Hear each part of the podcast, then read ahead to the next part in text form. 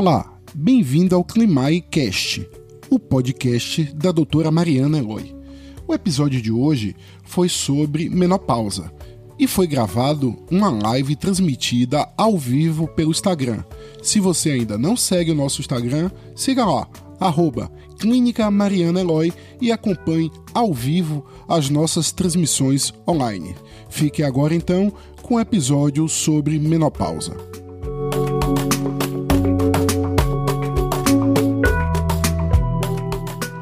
De falar um pouco hoje a respeito da menopausa, que é um assunto que gera muitas dúvidas, muitas controvérsias. As pacientes questionam muito. É, como a gente está tendo o aumento da expectativa de vida, é muito provável que muitos, muitas de nós mulheres vivamos mais na época de menopausa, né, na época de climatério, do que a época em que ocorrem as menstruações. Então, o que é o climatério? A vida da mulher é muito é, subdividida em épocas que menstrua e épocas que não menstruam. A menacme é quando a mulher começa a menstruar. A menacme é quando a mulher começa a ter a capacidade reprodutiva. O climatério é quando ela começa a perder essa capacidade reprodutiva. É quando o ovário começa a não funcionar muito bem. Isso começa mais ou menos a partir dos 40 anos. Então, a partir dos 40 anos, a mulher vai perdendo gradativamente a capacidade de gerar, a capacidade de reproduzir. E a menopausa? O que seria a menopausa? Na verdade, a menopausa é um marco dentro do climatério. A menopausa é a última menstruação. E quando é que essa menopausa acontece? A gente só tem o diagnóstico de menopausa depois que a gente passa um ano sem menstruar. Então, a menopausa é a última menstruação, certo? Ela acontece em média aos 50 anos, mas ela é considerada normal entre os 40 e os 55 anos sendo que quando ocorre antes dos 40 anos, a gente considera uma menopausa precoce. Se ela ocorre após os 50, 55 anos, a gente vai considerar uma menopausa tardia. É, e assim, o que é que determina quando a gente vai entrar na menopausa? É interessante que muitas pacientes chegam assim no consultório, sim, olhe, eu parei de menstruar, ou melhor, eu comecei a menstruar com 10 anos, então eu vou parar de menstruar cedo. Não existe essa relação, certo? O que se vê é que a, a idade da menopausa tem a ver com a idade da, men da menopausa materna. Então, se minha mãe parou de menstruar cedo, eu tenho tendência a parar de menstruar cedo. Se minha mãe parou de menstruar tarde, eu tenho tendência a parar de menstruar tarde também. É, fora essa idade materna, o que, é, o que mais pode influenciar a idade da menopausa? O que se percebe é que as pacientes que não pariram, que pariram pouco, elas tendem a parar de menstruar mais cedo. Pacientes fumantes também tendem a parar de menstruar mais cedo. Pessoas que não se alimentam bem, que são subnutridas ou que são veganas também têm uma tendência a parar de menstruar mais cedo. Mas isso é uma coisa individual, certo? Acontece no seu tempo, é uma coisa que vai acontecer para todas, é uma coisa completamente fisiológica quais exames né, a mulher deve fazer na menopausa. Né? Então, assim, geralmente a gente continua fazendo o preventivo, a gente continua fazendo a transvaginal. A transvaginal ganha uma importância maior, porque a gente tem que avaliar como é que está o endométrio dessa mulher, porque a partir dos 40 anos a gente vai ter uma chance maior de ter um câncer de endométrio, então a gente tem que fazer a transvaginal regularmente. Como o climatério acontece a partir dos 40 anos, aí a gente já tem que ver a questão da mamografia, então é, a gente tem que fazer a mamografia anualmente. E aí vai entrar alguns outros exames, é, avaliação é, hormonal, avaliação da tireoide. Tem a questão da pesquisa de sangue nas fezes, que aí a gente vai ter que fazer para poder é, avaliar o, como é que está o intestino, se a paciente é uma paciente de risco para desenvolver o câncer do intestino. Algumas vezes a gente também pede a colonoscopia, né, né, né nessa fase da mulher. E também a gente avalia também a questão da é, densitometria óssea, que é para ver é, como estão os ossos, como é que está a concentração de cálcio nos ossos. No meu, eu fiz assim mais ou menos um roteirinho, né, para a gente ir seguindo e eu ir explicando cada coisa no seu momento. Quais seriam os sintomas da menopausa? É, os sintomas da menopausa podem começar antes mesmo da mulher parar de menstruar. Na verdade, a mulher geralmente não para de menstruar subitamente. Isso é raro. Então, antes de ter a menopausa, antes de ter a última menstruação, a mulher começa com a irregularidade menstrual, começa a ter ciclos curtos, começa a, a menstruar com mais frequência, ou então a mulher passa a ter atrasos menstruais, então assim, é, começa a ver que a menstruação não está descendo na data certa, está atrasando 5, está atrasando 10 dias. Às vezes há também a questão da menstruação mais forte. Então é uma, uma coisa que a gente percebe. É, eu não vi muito isso em literatura, mas uma coisa que, que muitas pacientes se queixam depois dos 40 anos é a piora da tensão pré-menstrual. Então, aqueles sintomas é, de irritabilidade, de aumento de apetite antes do período menstrual, a gente observa. Eu diria que o sintoma que mais incomoda na menopausa são os sintomas de fogachos, né? São os sintomas é, vasomotores. E o que, que seria esses fogachos? Às vezes ele começa antes mesmo da mulher parar de menstruar. Algumas poucas pacientes relatam isso. Seria um calor, mas é um calor diferente não é um calor de você estar tá, é, no ambiente quente. É um calor que vem através de ondas. É um calor que se concentra da cintura para cima, pega o rosto, o pescoço, o tórax e o braço. Então vem aquele calorão. Ele dura uma média de 1 a 4 minutos no máximo. E às vezes é acompanhado de sintoma, tipo palpitação, ansiedade, tontura. A paciente se sente realmente muito mal quando esses calores vêm.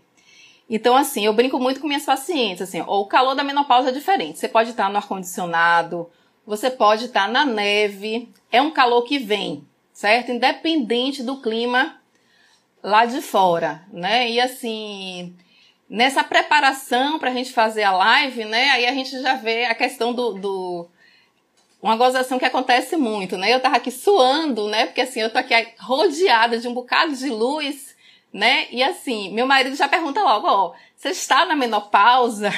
Então assim, a princípio eu não estou na menopausa, né? Esse calor que a gente sente, que eu estou sentindo é normal, porque tá um ambiente sem luz, ou melhor, um ambiente com muita luz, com, com... e tá fazendo um clima quente, tá fazendo um clima bastante abafado mesmo. Então, o calor da menopausa é diferente. Ele vem em ondas, ele vem, é, é muito pior à noite, né? Então, a paciente reclama muito, assim, olha, de noite eu me tiro a coberta, ligo o ventilador e depois eu tenho que botar a coberta de novo. Então, é aquela agonia, porque é aquela, vem o calor, depois vem aquela sensação de frio. Junto com isso, vem muito a questão da insônia, então, como esses calores, como essas ondas de calor são muito incômodas e acontecem muito à noite, acompanhada desse calor vem insônia. Então, a mulher não consegue muitas vezes dormir de noite. Então, no dia seguinte está irritada, no dia seguinte já não tem uma vida produtiva tão legal como era antes. esse calor passa, né? Esse calor da menopausa passa. Geralmente, mesmo sem tratamento, ele pode durar um ano. Na literatura, fala que algumas pacientes, 10% das pacientes, pode demorar até 15 anos sentindo esses calores. Mas assim, na minha experiência, é um sintoma que vem muito ali quando a paciente para de menstruar e não demora muito tempo, né? Não demora muito tempo e esses calores são muito variáveis. Eu diria até que a maioria das minhas pacientes não sentem. É... Outro sintoma que é muito incômodo são os sintomas genitais. E que sintomas genitais seriam esses? Quando a gente para de menstruar, a gente para de produzir os hormônios femininos, os estrógenos. E esses estrógenos, ele atua sobre a genitália. A partir do momento que nosso organismo não produz mais os estrógenos, nossa vagina, é, nossa genitália sofre um pouco com essa perda de produção de hormônio. Então, assim, a paciente vai se, vai se queixar de um ressecamento vaginal, ela percebe que não tem mais a lubrificação do dia a dia, então ela percebe que a calcinha já não mela mais. Então ela vai sentir durante a relação sexual, muitas vezes, como tá seco, ela vai sentir dor. Essa falta de hormônio também vai atingir a bexiga, então, as pacientes às vezes começam a ter uma sensação de ardência para urinar, mesmo sem ter infecção urinária. Elas podem, inclusive, desenvolver uma infecção urinária de repetição. Então, assim, é muito frequente quando a mulher entra na menopausa, ela ter uma infecção urinária mais frequente. Com a perda do hormônio, com a perda do estrógeno, a gente perde colágeno. Então, a própria pele da vagina, ela fica mais fina, os pelos ficam em menor quantidade e muitas vezes o que acontece é que a nossa pelve ela segura os ovários, os, o útero, a bexiga e muitas vezes quando a gente entra na menopausa, com o decorrer da idade, a gente perde essa sustentação. Então assim é comum um paciente lá na frente se queixar de que a vagina tá baixa, que ela tá sentindo algo diferente, um peso, uma bola entre as pernas quando anda, porque isso acontece realmente pela falta do, do, do hormônio. É, muitas vezes elas questionam, ah, porque se eu tivesse feito uma plástica quando jovem, isso poderia evitar de ocorrer? Não. Isso acontece mesmo pela falta do hormônio. Mesmo que, que você não tenha tido filho, mesmo que você tenha tido parte cesárea, cesárea, é algo que pode realmente acontecer justamente pela falta desse hormônio. Fora esses sintomas, né, de calor, esses sintomas na genitália, existem as queixas gerais. Então, assim, as, as pacientes podem ficar mais deprimidas, tem a questão da irritabilidade. Então, isso são sintomas que ocorrem realmente na, na época da menopausa. Assim como é uma queda de cabelo, o cabelo se torna mais fino, favorecendo até o processo de calvície. E também a pele, a pele do corpo fica ressecada, fica fina, fica frágil, tem uma fragilidade capilar. Então, às vezes você se bate, já fere, já sangra. Então, isso são sintomas que realmente acontecem na menopausa. Outra coisa que pode acontecer, mas é difícil de se ver, é a questão da osteoporose. É, a osteoporose é uma doença que é silenciosa. Então, assim, a maioria das vezes, o sintoma da osteoporose é a fratura. Então, assim, é, muitas pacientes se queixam, né, de dores musculares, de dores nos ossos, mas isso não necessariamente é a osteoporose. A osteoporose acontece pela perda de cálcio nos ossos. Na, quando a gente perde o estrogênio, a gente perde a capacidade de nosso cálcio se fixar no osso, né? Então, nosso osso vai ficando mais fragilizado e a gente tem realmente mais tendência à fratura por conta da falta do hormônio. Então, os sintomas relacionados à menopausa basicamente são esses: os calores, o ressecamento vaginal, às vezes a irritabilidade, mas isso é uma coisa muito variável, certo?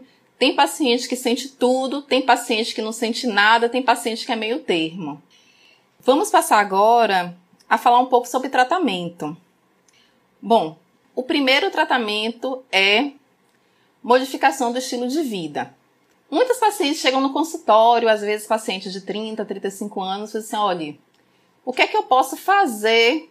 Como eu posso começar a fazer a reposição hormonal? Na verdade, a reposição hormonal só tem indicação a partir do momento em que nosso organismo para de produzir hormônio. Então, assim, se eu tenho 35 anos e meu organismo está produzindo hormônio, eu não tenho por que fazer reposição hormonal, certo? Então, não pode, não se, melhor, não se deve fazer uma reposição hormonal antes da mulher entrar da menopausa. Mas assim, um conselho que eu dou para todas as minhas pacientes é ter uma modificação do estilo de vida.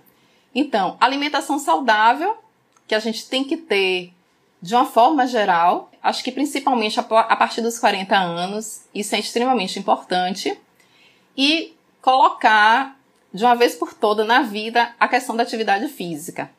Porque quando a gente entra na menopausa, a gente começa a perder músculo. Na verdade, quando a gente vai envelhecendo, a gente vai perdendo músculo. Então, é importante a gente colocar, a partir dos 40 anos, alguma atividade, tipo musculação, tipo pilates, que são atividades físicas que trabalham a musculatura. Por quê? Porque a gente vai perder a musculatura. Então, se a gente perde a musculatura, a musculatura é que protege as nossas articulações. Então, se a gente perde esse músculo, aí vem a questão da dor. Dor aqui, dor acolá. Então, assim, a atividade física, a musculação se torna muito importante nessa fase da vida. E outra coisa extremamente importante é que a partir da menopausa, nós mulheres temos mais tendências a doenças cardiovasculares. Que seria o quê? nós temos mais tendência a ter infarto, a gente tem mais tendência a ter derrame. Então, o estrogênio, o hormônio feminino, nos protege um pouco contra essas doenças.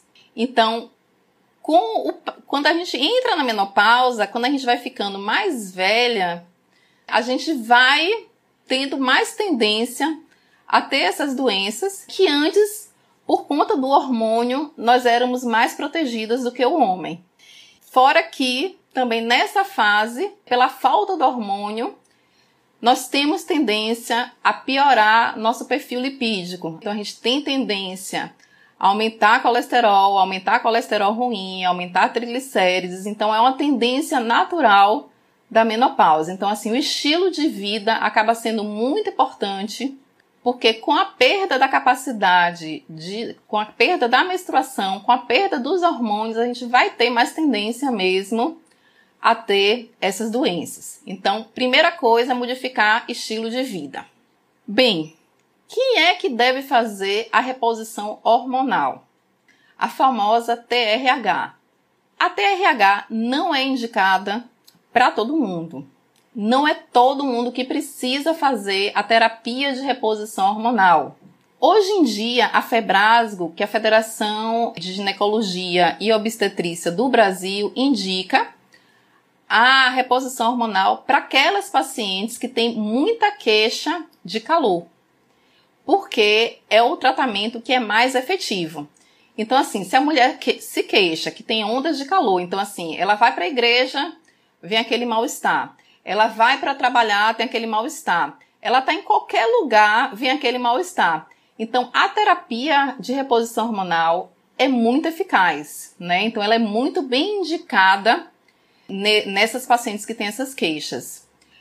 Geralmente, a gente começa a fazer uso e vai meio que dosando, né? A paciente melhora, a gente vai tentando diminuir a dose, a gente vai.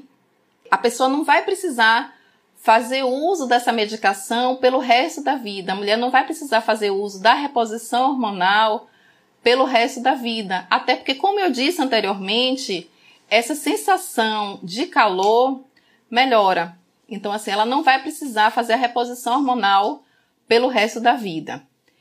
Hoje em dia a gente considera seguro fazer a reposição hormonal por no máximo 5, 7 anos.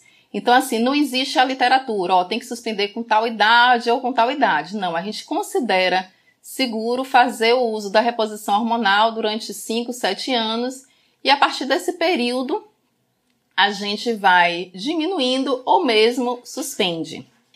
Se a paciente não quiser fazer a reposição hormonal, existe hoje em dia, na verdade, hoje em dia não, já existe há um bom tempo medicações de uso tópico, né? Então, se a paciente não tem o calorão da menopausa, mas tem a atrofia genital, tem o ressecamento genital, a gente usa muito o hormônio em forma de creme, porque ele vai agir na vagina, então melhora muito a questão do ressecamento, a questão do, do, do, da incontinência urinária, que é um sintoma que às vezes acontece pela falta do hormônio, melhora a, a, a, o sintoma de dor da relação, na relação.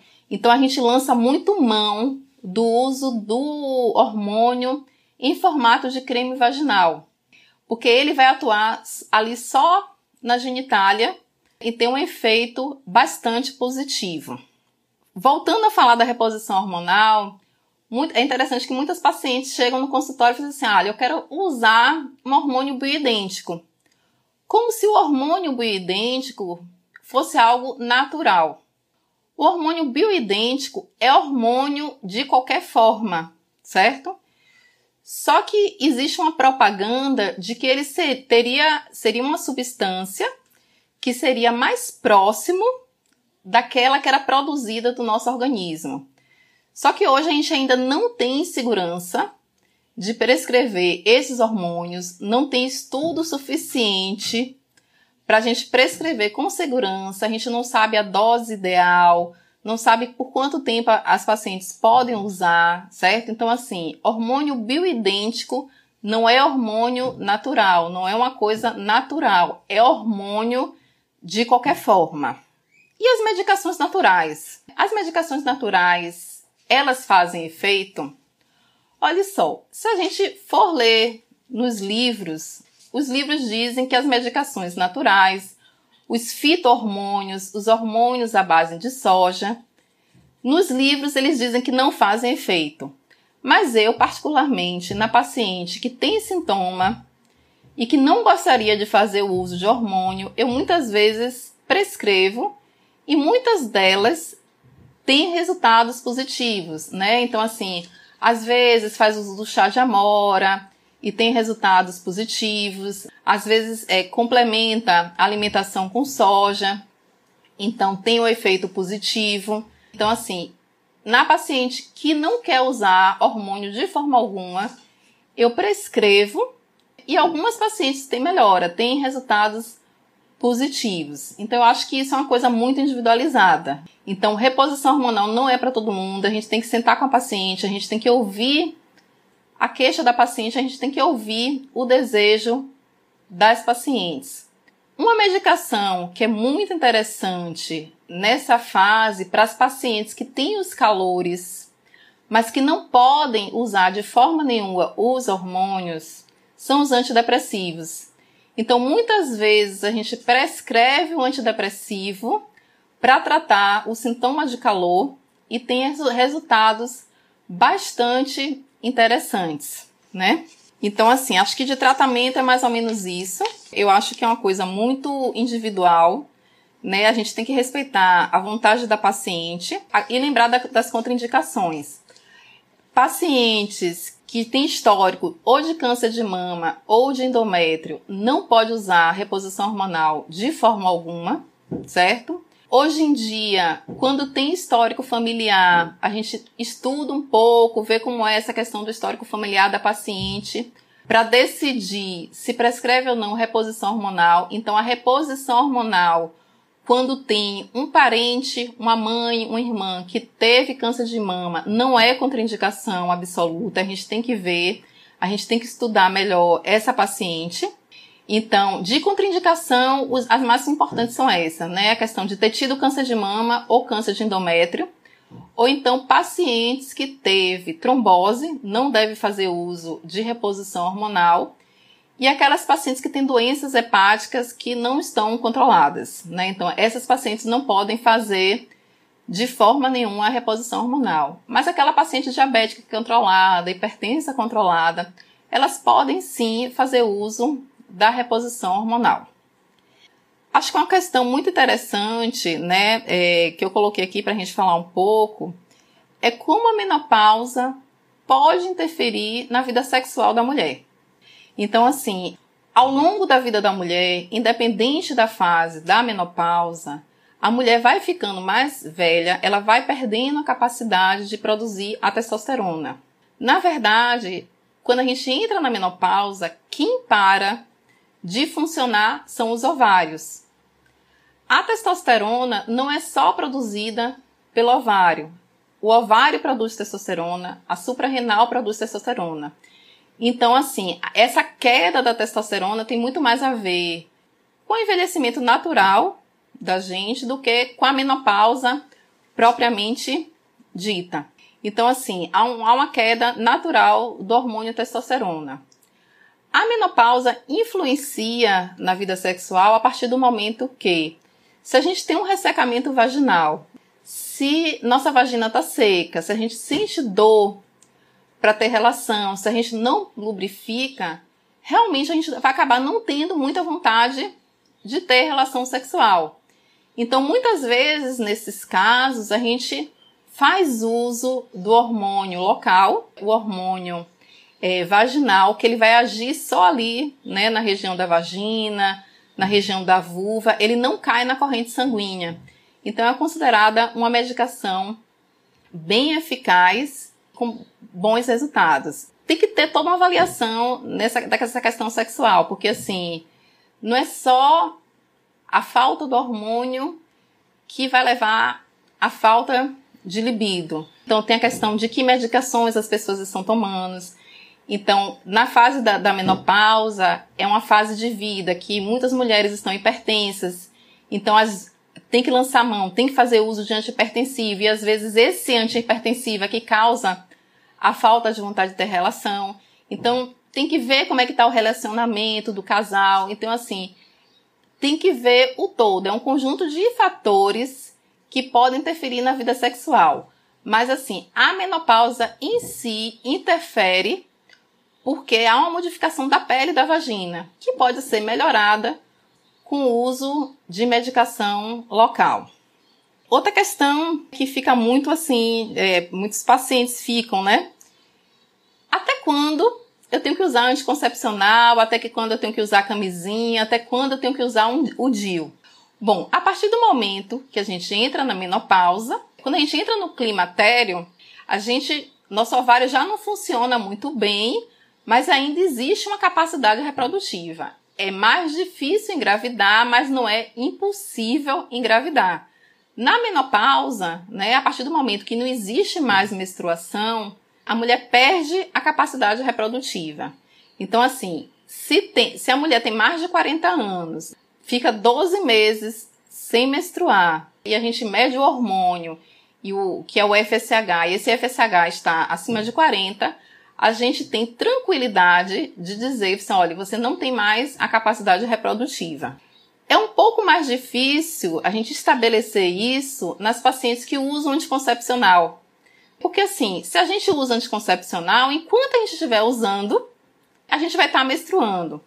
Então a gente tem que lançar mão de alguns esquemas, tem que parar o anticoncepcional por um tempo para poder avaliar o hormônio, porque não dá para avaliar o hormônio em uso do anticoncepcional. Então, às vezes, a gente tem que trocar um anticoncepcional para poder avaliar se aquela mulher está na menopausa ou não, para poder parar de evitar com segurança e não correr o risco de engravidar. Por fim, eu sou muito a favor da reposição hormonal. Eu acho que se a paciente não tem queixa, né, ela não precisa usar. Mas se é uma paciente que chega com a queixa, que está tendo calores não sei quantas vezes ao dia, que ela não dorme, que ela tá irritada, eu sou super a favor que use. Então, assim, quando chegar a minha vez, quando chegar a minha hora, depender dos meus sintomas, eu vou querer usar porque eu acho que vai ter muito mais benefícios do que risco. Então era mais ou menos essa mensagem que eu queria passar. Não sei se ficou confuso. Se vocês quiserem perguntar alguma coisa, vocês podem perguntar. Uma paciente aqui, Glaze, pediu para eu falar sobre a menopausa aos 45 anos. A menopausa aos 45 anos é normal, é uma idade que realmente a mulher pode entrar na menopausa, ela está numa idade adequada, está numa idade normal, digamos assim, de se entrar na menopausa. Então não é uma menopausa nem precoce nem tardia, é uma menopausa que está ocorrendo no tempo certo. Paciente perguntando aqui o que é a menopausa precoce. A menopausa precoce é aquela menopausa que ocorre antes dos 40 anos. Então, aquela paciente que entra é, com 38, já vi paciente até com 20 anos entrar na menopausa. Então, é uma menopausa precoce. Nessas pacientes, é muito importante fazer reposição hormonal. Geralmente, nas pacientes que têm uma menopausa precoce, a gente indica que faça reposição hormonal até a idade que a gente é, acha que ela pararia de menstruar. Então a gente indica fazer reposição hormonal, né? Não é uma coisa muito comum, mas é algo que pode acontecer. Ó, uma paciente, pronto. Regina, um beijo, viu, Regi? Olhe, pela sua idade, você já tem seis anos sem menstruar. Pelo que eu me lembro, você já deve ter uns 40 e poucos anos. Na fase do climatério você já está. O climatério acontece a partir dos 40 anos, então você está na fase do climatério e você também já está na fase de menopausa. Então você assim, você não corre mais risco de engravidar, você já teve a menopausa. O climatério começa com 40 anos e a Organização Mundial de Saúde não dá limite de idade até quando vai. Então você está tanto na menopausa quanto no climatério. Você já teve sua menopausa. Bom, é, uma paciente perguntou aqui. As perguntas foram essas, certo? Eu espero que tenha esclarecido algumas coisas para vocês. Se vocês depois quiserem surgirem dúvidas, quiserem fazer mais perguntas e deixar, a gente pode responder posteriormente. Nesse momento, é, acho que o conselho maior que eu posso dar não é nem em relação à menopausa, é em relação que, a, a essa pandemia que estamos vivendo. Se cuidem. Agora, se precisar sair na rua, saia com todo cuidado e com máscara, certo? Um beijo a todos, né? Espero que a gente nos, encont é, nos encontremos em outras oportunidades.